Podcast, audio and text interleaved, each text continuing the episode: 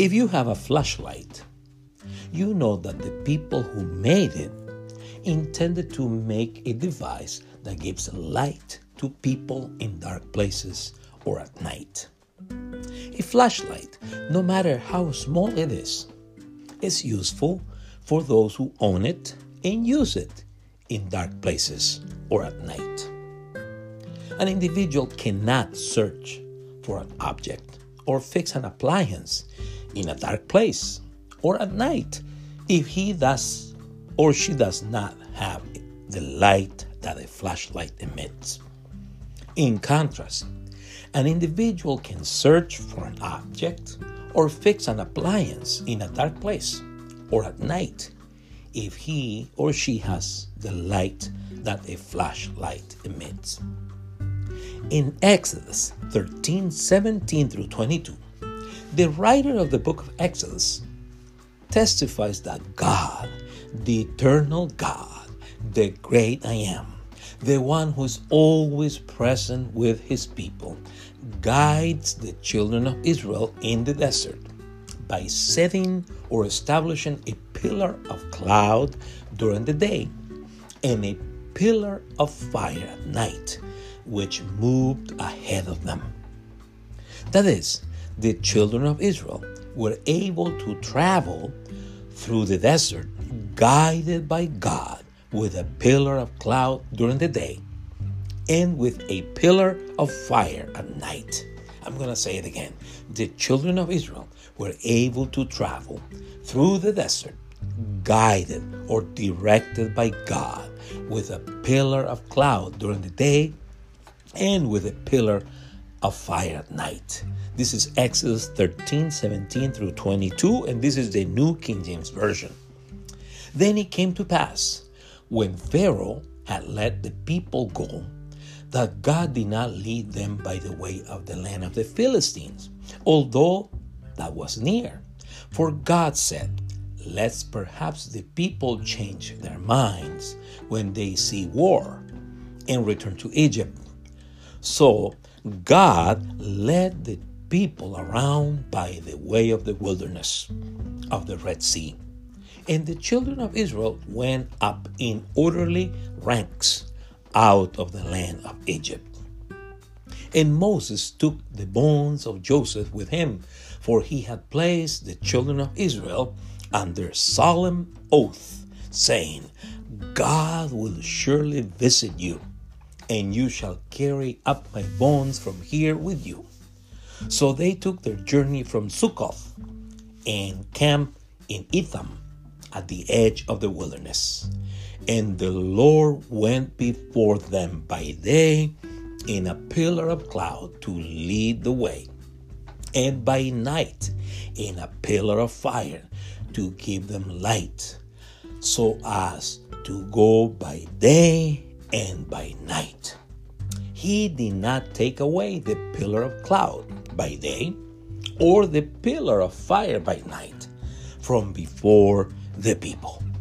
Now, this is a New Living Translation of the same passage, Exodus 13 17 through 22, which says, When Pharaoh finally let the people go, God did not lead them along the main road that runs through the Philistine territory, even though that was the shortest route to the promised land. God said, if the people are faced with a battle, they might change their minds and return to Egypt. So God led them in the roundabout way through the wilderness towards the Red Sea. Thus, the Israelites left Egypt like an army ready for battle. Moses took the bones of Joseph with him, for Joseph had made the sons of Israel swear to do this. He said, God will certainly come to help you. When he does, you must take my bones with you from this place. The Israelite left Succoth and camped at Etham on the edge of the wilderness. The Lord went ahead of them. The Lord went ahead of them. He guided them. during the day with a pillar of cloud, and he provided light at night with a pillar of fire.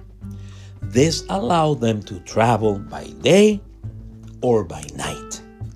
And the Lord did not remove the pillar of cloud or pillar of fire from this place in front of the people.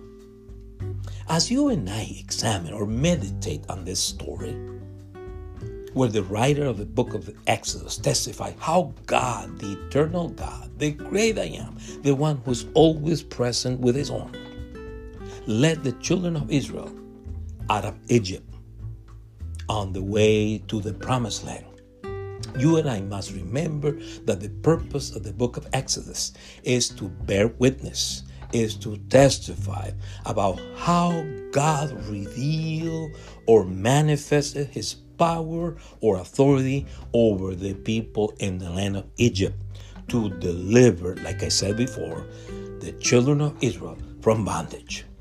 Likewise, the writer of the book of Exodus testifies that God manifests his power or authority in many ways over the children of Israel in the desert on their way to the promised land.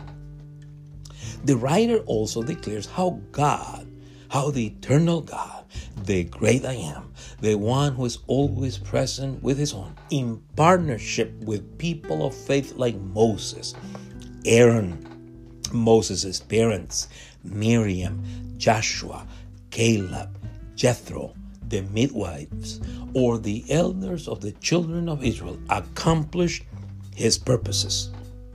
In the first part of the book, the writer shows his readers how God, with his wonders, confronts and defeats Pharaoh, his deities, and all his hosts to free the children of Israel from bondage and to take them to the promised land in Canaan.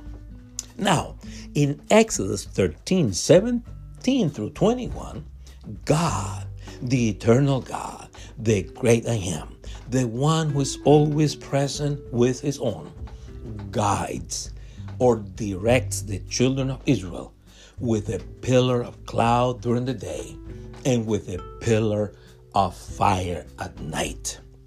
The pillar of cloud during the day and the pillar of fire at night serve both as guide and protection at the same time. The children of Israel could march or move during the day and during the night because the pillar of cloud protected them from the sun's heat and the pillar of fire gave them light to do so at night. In other words, the writer emphasizes that God accompanied and guided or directed the children of Israel during the day and during the night. He accompanied and guided them at all times. God wants you and me, as believers in Christ Jesus, to be convinced, to be sure that He accompanies, that He directs, or that He guides you and me all the time through the presence of the Holy Spirit and through His Word during the day and during the night. In Psalm 48 14, the psalmist highlights the power that God has or possesses to accompany and guide His people from beginning to end in all the stages of life even beyond death. For this God, he says, our God, forever and ever, he will be our guide, even to death. In John 10, verse 11, the evangelist John reports that Jesus identifies himself as the Good Shepherd who was willing to lay down his life for his sheep and who has the power to both protect and guide them. He says, I am the good shepherd. The good shepherd gives his life for his sheep.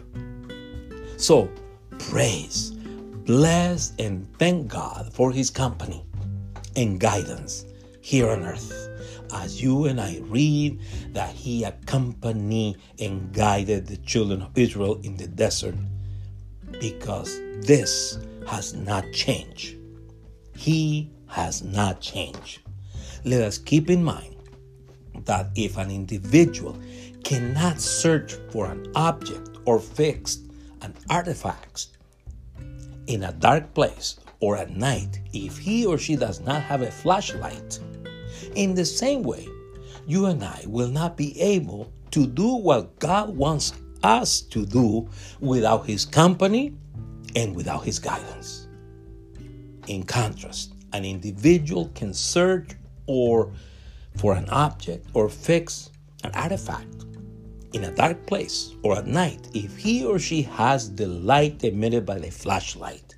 In the same way, you and I will be able to do what God wants us to do if we allow Him to accompany us and guide us here on earth. Amen. God bless you.